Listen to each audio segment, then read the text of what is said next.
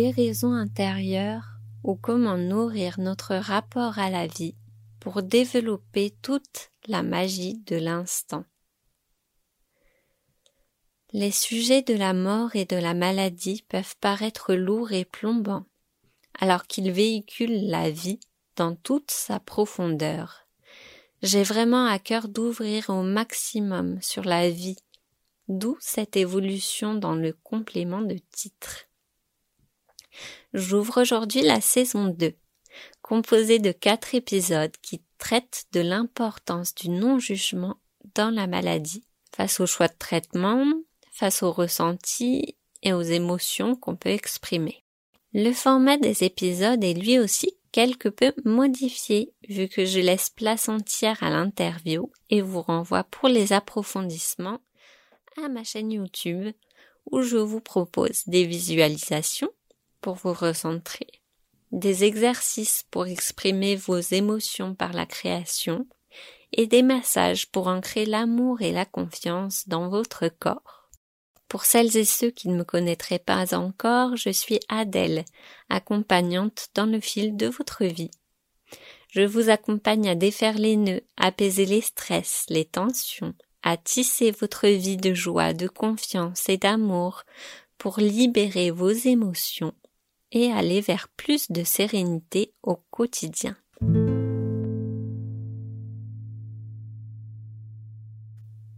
Martine est thérapeute holistique, multipotentielle. Ses accompagnements sont globalement sur le thème du guérisseur intérieur. Elle vient ici nous parler du choix du cœur, de son propre miracle.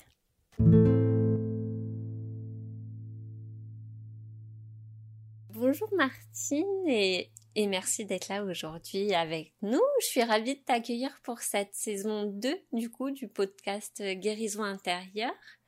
Aujourd'hui, c'est marrant, juste une petite aparté parce qu'on s'est rencontrés sur Facebook. Du coup, j'ai regardé ton profil et je savais pas du tout, mais voilà, on s'est retrouvés toutes les deux à être couturières euh, vraiment dans la ville juste à côté. Et après, ben voilà, il y a plein de liens qui sont tissés. Donc aujourd'hui, je voulais t'interroger vraiment sur euh, cette voix du cœur. Comment euh, Alors, je oui, l'importance du non-jugement face à nos choix de traitement, face à nos émotions ressenties lors d'une maladie, euh, lors d'une épreuve, on va dire.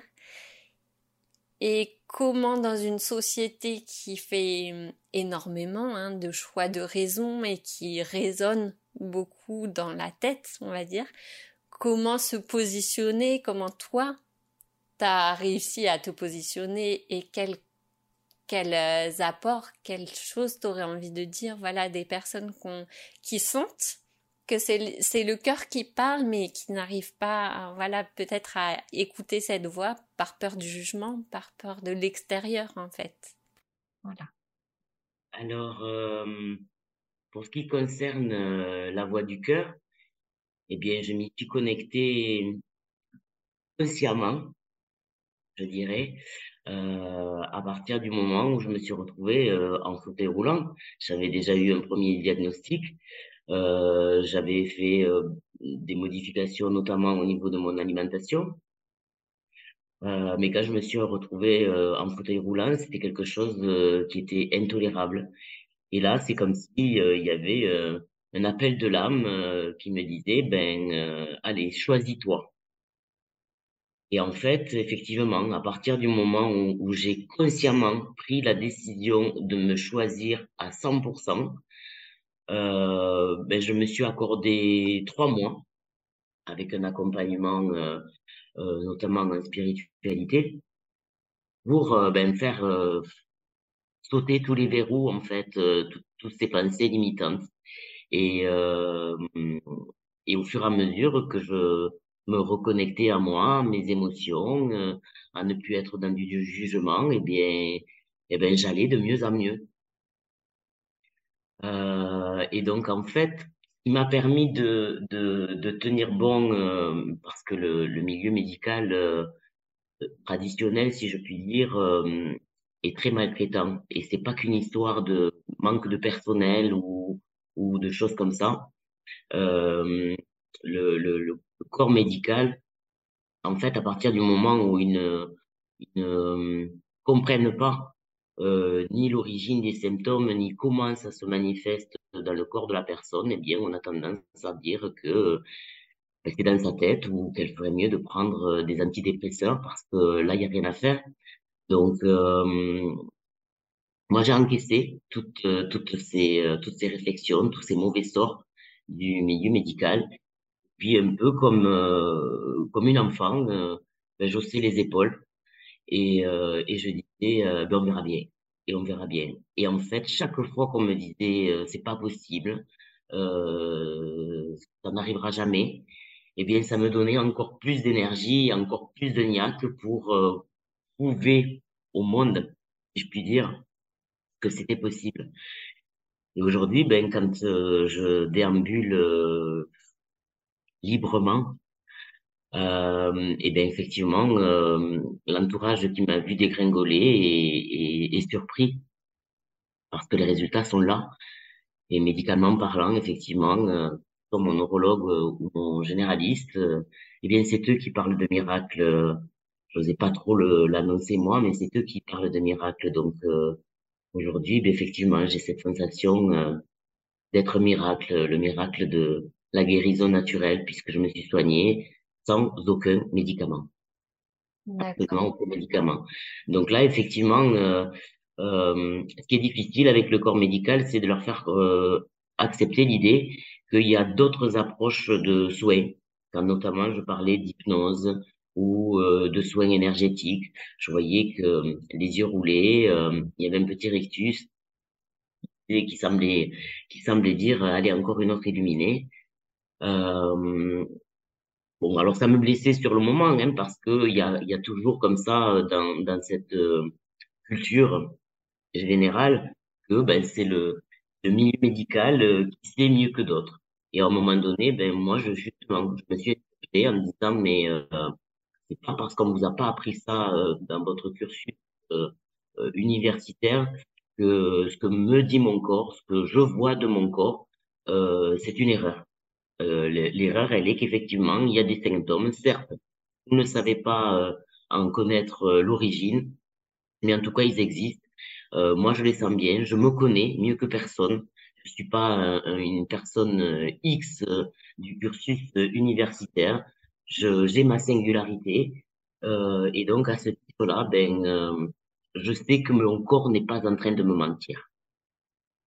Voilà un petit peu euh, qui m'a permis de, de, d'aller à contre-courant parce que c'était vraiment aller à contre-courant de, de tout ce qu'on pouvait me dire. J'avais, j'avais déjà expérimenté euh, et pris tout un tas de, de traitements euh, médicamenteux. Et je voyais bien que les effets secondaires étaient catastrophiques. Ça compilait des symptômes supplémentaires à ce que j'avais naturellement. Euh, donc là, je me suis dit, ben non, ça c'est une fausse. Euh, J'avais bien conscience qu'en fait, c'était juste euh, fait pour euh, faire taire les symptômes, mais que ça ne réglait absolument pas la cause. Et donc, quand je me suis choisi, en fait, j'ai décidé euh, de partir, comme je dis, comme un pèlerin avec ma canne euh, au cœur de, au cœur de et au, à l'origine de, de, de ces douleurs et de ces souffrances. Voilà. Ben, un beau parcours en tout cas. Et tu dirais que ce qui t'a hum, conduite, ce qui t'a guidée, c'est finalement c'est la confiance, c'est l'écoute, l'écoute totale de ce qui se passait en toi? C'est ça. En fait, euh, ben on, a tous des pensées limitantes. Hein, euh, alors euh, moi, j'oscillais entre la bonne fille, la mauvaise fille, la mytho, la folle. Euh, euh, donc j'oscillais entre tout ça. Et puis malgré tout, euh, dans la mesure où, où j'ai euh, un parcours euh, universitaire en sciences humaines, j'avais suivi plusieurs psychothérapies également. Je me disais mais non, c'est pas possible. non non, je, je, je ne suis pas cette personne que que que les autres disent. Et donc, je me suis reconnecté entièrement à moi et, et, j'ai fait le choix égoïste parce qu'effectivement, à un moment donné, c'est ce que j'ai entendu, que j'étais une égoïste. Je dis, ben oui, effectivement, cette fois-ci, je vais être égoïste parce que j'ai décidé de guérir euh, en dépit de tout ce que mon entourage pouvait me dire. Vraiment. Je, je m'étais choisi à 100% en fait. Je m'étais choisi à 100% et, et tout ce qu'on pouvait me dire, eh ben, ça glissait comme, euh, comme l'eau sous les, sur les plumes d'un canard, quoi. Je, voilà, ça, ça me, ça me donnait euh, une espèce de, d'arrogance, euh, euh, qui faisait que, voilà, vulgairement, je, voilà, je pourrais dire, j'en avais rien à foutre. Mais vraiment, à partir du moment où, où, où j'avais fait de moi ma priorité, mais vraiment à 100%, hein, euh, je me rendais très peu disponible euh, à mon entourage parce que j'avais décidé, je m'étais donné un timing de, de trois mois et pendant trois mois, ben, je ne répondais à aucune sollicitation de mon entourage. Et je disais, ben non, j'ai pas le temps. Non, j'ai pas le temps. Oui. Et, et ça paraissait incompréhensible puisqu'a priori, euh, je faisais rien de mes journées et de vous dire que j'avais pas le temps, euh, ça paraissait incompréhensible pour mon entourage. Mais ben tous les jours, je m'appliquais à faire mes exercices de respiration, de méditation.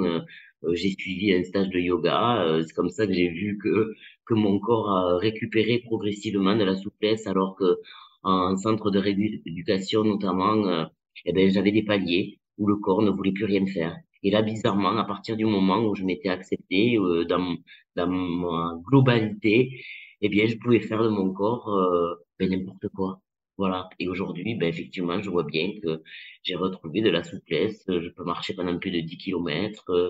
Euh, donc voilà, je, je suis ravi de m'être choisi et, aujourd'hui, ben, j'accompagne les gens effectivement à se choisir euh, à 200% du coup. Mais oui.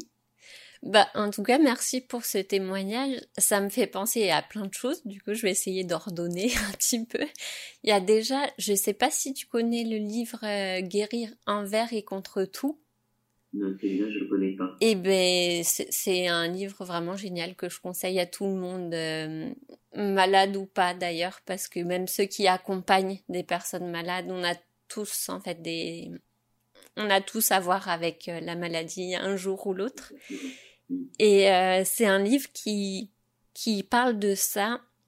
Et ce qui est très intéressant, c'est justement qu'il a été écrit par trois personnes, dont deux qui sont dans des parcours un peu psychologie et un docteur qui, voilà, qui, qui vient du corps médical et qui a quand même réussi à faire des études sur le pouvoir, euh, la force du mental, en fait, le pouvoir. Alors, eux, ils appellent ça, ça a été traduit en français en plus, euh, ils appellent ça l'imagerie mentale. Voilà. Mais, mais bon, ça me fait penser à ce que tu dis parce qu'il, voilà, il décortique un peu tout le processus d'une maladie, tout ce qui peut amener à une maladie et l'important dans un, dans un traitement quel qu'il soit, qu'il soit médical ou non médical ou, ou peu importe, c'est la personne en fait. C'est, c'est effectivement le choix de la personne à 100% et la confiance que la personne va accorder à telle ou telle méthode, tel ou tel médicament, telle ou telle personne qui va la conseiller ou, la soutenir, mais, mais voilà, il n'y a, a, que de se choisir effectivement à 100%. Et, et la deuxième chose, je rebondis, euh, c'est quand tu disais, ça paraissait bizarre aux autres que je dise, bah non, je suis pas disponible alors que bah, tu étais là. Mais, mais oui, ça c'est ultra important de, bah, de se donner le droit de dire bah non, dans ma tête, je suis pas disponible, peut-être que mon corps vous paraît là, mais en fait moi non, je, je suis ailleurs, je suis là pour moi.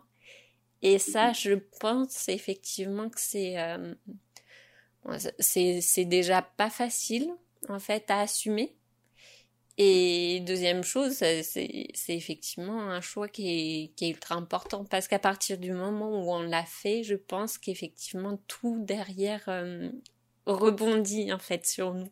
En fait, euh, il y a une phrase euh, que j'avais entendue comme ça sur les réseaux sociaux qui disait qu'à partir du moment où on s'était choisi, on ne pouvait plus refaire le chemin en arrière, ne plus revenir en arrière.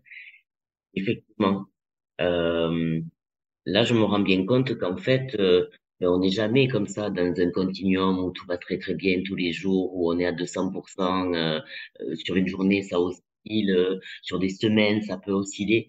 Mais la, la différence, justement, c'est qu'à partir du moment où, où on a activé en soi ce je peux me faire confiance, euh, eh bien, on, on, on, a cette capacité effectivement de, de, de, de réappuyer en permanence ton là qui, euh, comme à l'époque euh, où j'étais sous morphine, m'envoie directement une ma dose là comme ça et et, euh, et je reste pas dans ces dans ces phases down que j'appelle. Donc euh, ce chemin inverse en fait c'est c'est qu'à partir du moment où on se choisit, on ne se laisse plus tomber. Voilà. On est, euh, c'est, un binôme avec soi-même. Voilà, on fait, on fait équipe avec soi-même. Et du coup, ben, euh, ça permet aussi euh, euh, de temps en temps d'aller volontairement reprendre la main de la petite fille intérieure ou de son enfant intérieur, parce que ben, quand il y a une émotion comme ça qui vient, qui vient nous traverser, eh bien, bon, elle a une origine avec l'enfance. Et donc, euh, toutes les rencontres qu'on peut avoir avec les gens, parce que, parce que je considère que, que les gens sont des fabuleux effets de miroir, en positif ou en négatif d'ailleurs, parce que quand on trouve quelque chose d'extraordinaire chez l'autre, c'est que c'est que c'est déjà en nous. Et quand on apprécie moins quelque chose chez l'autre, et eh ben c'est justement cette part-là qui a encore besoin d'être euh, travaillée. Donc, euh, voilà, c'est un travail quotidien. Moi, je, dans mes accompagnements, je, je pas parce qu'à un moment donné, euh, on, on, a cette sensation d'avoir trouvé euh, le secret euh, de la pierre philosophale, qu'il faut pas sans arrêt se remettre à l'ouvrage. ça n'est jamais acquis. Ça n'est jamais acquis. Et donc tous les jours, tous les jours, tous les jours, eh bien, il faut s'accorder un temps pour faire de soi sa priorité. Justement, ça, ça amène à la question que je voulais te poser. Est-ce que tu as décidé d'accompagner après avoir euh, fait ce pas de te faire euh, ta priorité de toi-même? Ou est-ce que tu accompagnais avant ça et ça a été euh, un palier de plus, on va dire, dans tes accompagnements qui ont évolué et, et voilà. Alors j'accompagnais avant, puisque j'ai travaillé plus de 20 ans dans le secteur social donc j'accompagnais avant. Que repérer les gens déjà quand je faisais ces accompagnements, c'est que euh, j'avais une espèce de, de, de clairvoyance, les perturbait un petit peu parce que c'est comme si euh, j'avais euh, une espèce de radar qui permettait de toucher du doigt pile poil où ça faisait mal chez l'autre. Et donc, euh, ça, c'était mes aptitudes naturelles, j'ai envie de dire, avec lesquelles euh, je suis né. Mmh. Euh, je, je profondément en Pâques. Euh, j'avais euh, effectivement cette hypersensibilité qui me permettait d'avoir un filtre de compréhension de l'autre euh, et concerter un petit peu. Mais euh, ben, toujours pareil, euh, quand on est pris comme ça avec le syndrome de l'imposteur euh, et qu'on ne s'accorde pas de la valeur ou qu'on ne se donne pas de la valeur, eh bien, euh, on ne se sent pas légitime à accompagner les gens. Et à partir du moment où, où moi je suis passé par euh, ce parcours santé et ce parcours de guérison, eh bien là quelque chose en moi m'a dit mais en fait euh, la mission d'âme elle est là. Euh, il y a beaucoup trop de gens en souffrance, que ce soit physique ou psychique. Il y a beaucoup trop de, de personnes en souffrance. Et là, à un moment donné, ben, il faut que tu te reconnectes à cette mission d'âme, que tu acceptes pleinement tu embrasses pleinement cette mission d'âme et que tu repartes sur les routes, effectivement, euh, en pèlerin, euh, différemment cette fois-ci, pour porter la bonne parole, que effectivement, on a tous en nous euh, ce pouvoir de guérison, parce que le corps humain est une machine extraordinaire qui a cette capacité de régénération en permanence. L'exemple le plus commun que j'utilise, quand on se taille euh, un doigt, eh il n'y a rien à faire, la cicatrice toute seule. Donc, euh, donc euh, j'aime bien utiliser euh, cette image et cette métaphore pour montrer que si on peut le faire comme ça au niveau cutané, eh bien, on peut le faire à n'importe quelle, dans n'importe quelle dimension de notre, de notre corps. Donc, effectivement, ça a été un palier supplémentaire parce que, ben voilà, je, je, quand je vois les gens en souffrance, eh bien, eh bien, j'aurais envie de les aider. Et après, il y a, il y a aussi euh, ma, ma petite voix intérieure qui dit, pas parce que toi, tu as fait le choix de guérir que tout le monde a cette propension. Et euh, même si ça me peine, eh bien, j'accepte que les gens euh, gardent le bénéfice secondaire de leur maladie. Oui, voilà. C'est vrai que ça amène aussi à cette question effectivement du choix et d'accepter le choix de l'autre. C'est-à-dire que bah, dans les accompagnements ou même dans l'entourage, parfois on se rend compte que la personne n'a pas décidé en fait de guérir et, et parfois même la personne le formule. Hein. La personne veut partir et ça, bon, c'est encore une autre question, mais c'est euh, c'est à accepter aussi parce que la, la, personne a le droit de choisir en fait pour elle-même ce qu'elle a ce qu'elle a envie. Pardon, je pense que c'est, euh, je crois que c'est aussi une histoire de chemin. Euh, moi, je me suis rattaché euh, de plus en plus à la notion de spiritualité. Et euh, effectivement, euh, si, si, on prend cette dimension-là, on considère que nos incarnations, nos différentes incarnations, euh, ont, des missions à chaque fois. Hein. C'est un petit peu comme cette checklist qu'on ferait avant de s'incarner, euh, juste qu'on l'a oublié. Et, euh, et je crois qu'effectivement, chaque incarnation est un chemin euh, d'évolution spirituelle. Et donc, si à un moment donné, effectivement, euh, une personne ne fait pas le choix de, de se transcender, c'est juste qu'elle n'est pas prête pour ça. Oui, il y a plusieurs, euh, plusieurs vies, on va dire, plusieurs incarnations. Toi, comment, enfin, quelle est ta vision justement de la, du cycle de la vie, de la mort Qu'est-ce que toi, tu, tu penses de tout ça Voilà? Ton avis, en fait Alors, euh, c'est une belle image parce que j'ai eu beaucoup d'accidents dans ma vie, de, de, voiture notamment, en plus de la maladie. Et, et chaque fois, le réflexe, c'était de me dire, j'ai échappé à la mort. Et dernièrement, euh, justement, euh, comme c'est encore en, en, en, exploration de savoir euh, qu'est-ce qui m'arrivait, j'ai fait un malaise en voiture euh, en pleine circulation. Et, euh, et quand j'ai repris euh, connaissance et que j'ai vu euh, le trafic qui m'entourait, euh, je me suis dit encore une fois, j'ai encore une fois échappé à la mort. Mais paradoxalement, comme si, euh, eh effectivement, il y avait une part de moi qui était morte. Et ce que je dis régulièrement, euh, les anciennes versions de moi sont mortes. Et, et aujourd'hui, je donne à voir euh, une nouvelle version. Donc effectivement, un peu comme une autre image qu'on pourrait prendre dans un autre registre de, de la sexualité, où la jouissance est une petite mort. Euh, c'est quand effectivement, ben, on lâche, on lâche tout, absolument tout. Euh, là, ben, notamment, on, on s'abandonne. Et quand on fait un processus de guérison, on s'abandonne à soi. Et donc, effectivement, euh, continuellement, on est en train de vivre des petites morts. Donc aujourd'hui, ben ça j'ai pas vraiment peur de la mort euh, parce que hum, je considère que c'est pas une fin. D'accord. Donc ouais, un petit peu mon, mon rapport à la mort. Même si euh, quand on est confronté au départ euh, personnes proches, euh, c'est mal parce que ce qui fait mal, c'est euh, l'idée de de plus pouvoir euh, la toucher, de plus pouvoir euh, la voir. Mais là aussi, je crois que la vision est leur parce que euh, j'ai une, une, une, amie très très chère qui a fait le choix euh, de se faire assister médicalement pour mourir. Et euh, les dernières paroles que j'ai eues avec elle, euh, ça, je lui dis, mais tu vas me manquer.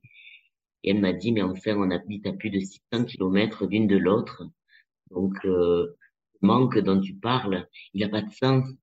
Euh, euh, certes, je, je, je, ne serai plus dans une incarnation, mais à tout moment, je peux être là, près de toi. Et c'est vrai. C'est vrai. Je fais cette expérience qu'il suffit simplement de l'évoquer, même si je ne la nomme pas, et je ressens sa présence. Et, elle est, elle est, en tout cas, en moi, ça vibre autant que si elle était là, de chair et de, de, voilà, de, de chair et d'os, quoi. Voilà. Oui.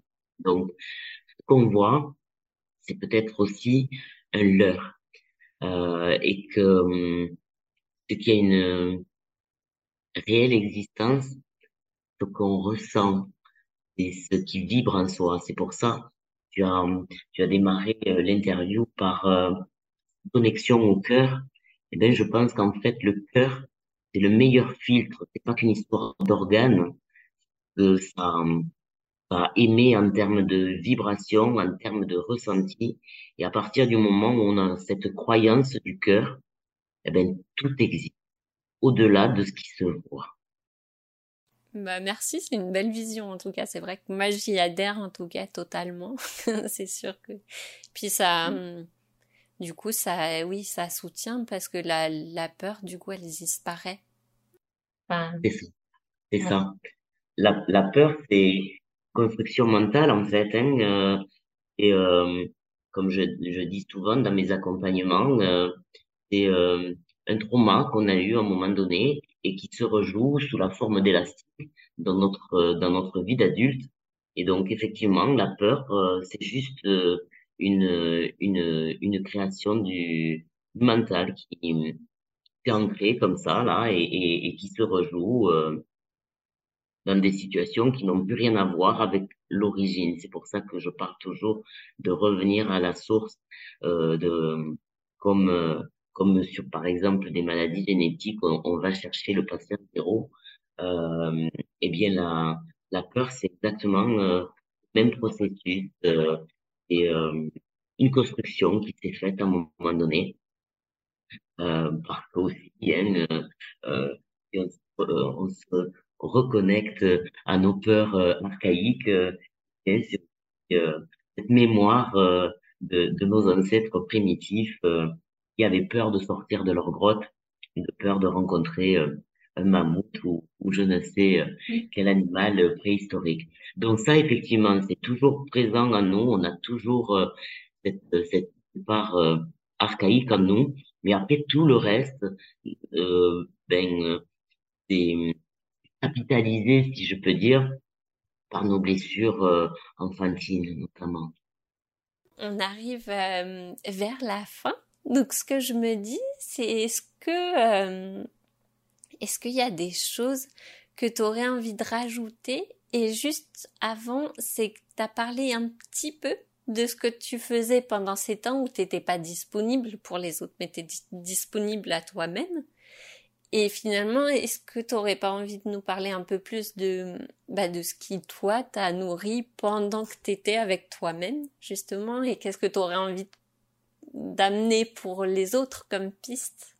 Alors, euh, le mot de nourrir, effectivement, il a tout son sens dans, la mesure où effectivement, j'ai d'abord commencé par une transition alimentaire parce que ben, l'alimentation industrielle, euh, elle est toxique.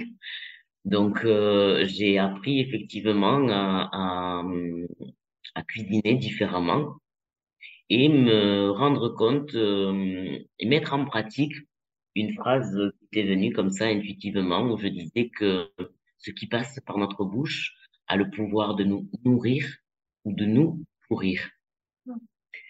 Et donc, à partir du moment où j'ai fait cette transition alimentaire, j'ai basculé dans ce que j'appelle moi l'alimentation en pleine conscience.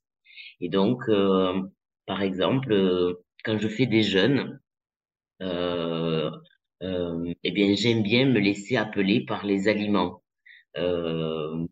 Parce que ben, c'est un petit peu un état pranique dans lequel eh bien l'aliment dont mon organisme a besoin eh ben va s'imposer. Donc l'autre image que j'utilise aussi et que je, oui, que je répète régulièrement, c'est que j'aime beaucoup cuisiner, j'aime beaucoup recevoir. Et, et, et ce temps de préparation d'un repas, c'est comme si je donnais de l'amour. Et là, effectivement, ben, je me suis nourrie en me donnant de l'amour. Voilà. J'ai appris euh, à être une, une mère pour moi. Donc, euh, effectivement, euh, ce, temps de, de, de, ralenti dans lequel mon corps m'avait mis m'a permis de me aussi de, de, de, me reconnecter à moi et de, de considérer que cette lenteur apparente, eh bien, c'était juste le temps que moi j'avais besoin ben, pour, me, pour me régénérer, pour me donner de l'amour. Quand on fait un câlin à son enfant, on n'a pas le, le regard comme ça sur le chrono. On profite pleinement de ce temps-là, on se remplit pleinement de, ce temps de partage, de ce temps d'amour.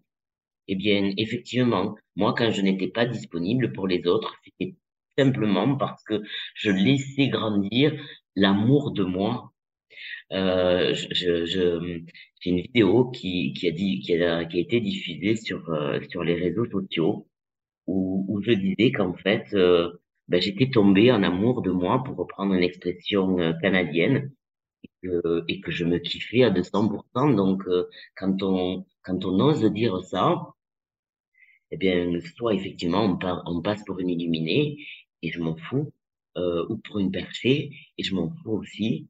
Euh, aimer soi-même, c'est le, c'est le plus beau cadeau qu'on puisse se faire parce qu'on est comme ça dans cette croyance euh, ou dans cette recherche de, de, de cet abandon de, de, de chercher l'amour chez l'autre, alors que déjà on ne sait pas s'aimer soi-même. Euh, cette relation qu'on va entretenir avec l'autre, elle va être un peu fausse en fait. Elle va être un peu fausse parce qu'on va aller chercher quelque chose d'ailleurs de, de, de cette incapacité qu'on a soi-même à, à s'apporter nous-mêmes. Donc, tout ce temps que je me suis consacré, c'était un temps pour m'aimer moi-même. Merci beaucoup vraiment pour euh, ce partage parce que c'est magnifiquement dit. c'est c'est vraiment très très beau et du coup ça ça fait une magnifique ouverture pour le coup euh, au thème qui la maladie, donc qui est assez étriqué, on va dire, et qui l'ouvre finalement ben, à la vie pleine et consciente. Complètement. Ce que, ce que je dis dans mes accompagnements, en fait, c'est que euh, je, je, je, donne les clés pour devenir son propre guérisseur et pour euh, vivre au quotidien le bonheur d'être vivante. Merci beaucoup encore et je pense que ça résonnera chez, chez beaucoup aussi. Donc merci. Merci infiniment. À tout bientôt Adèle.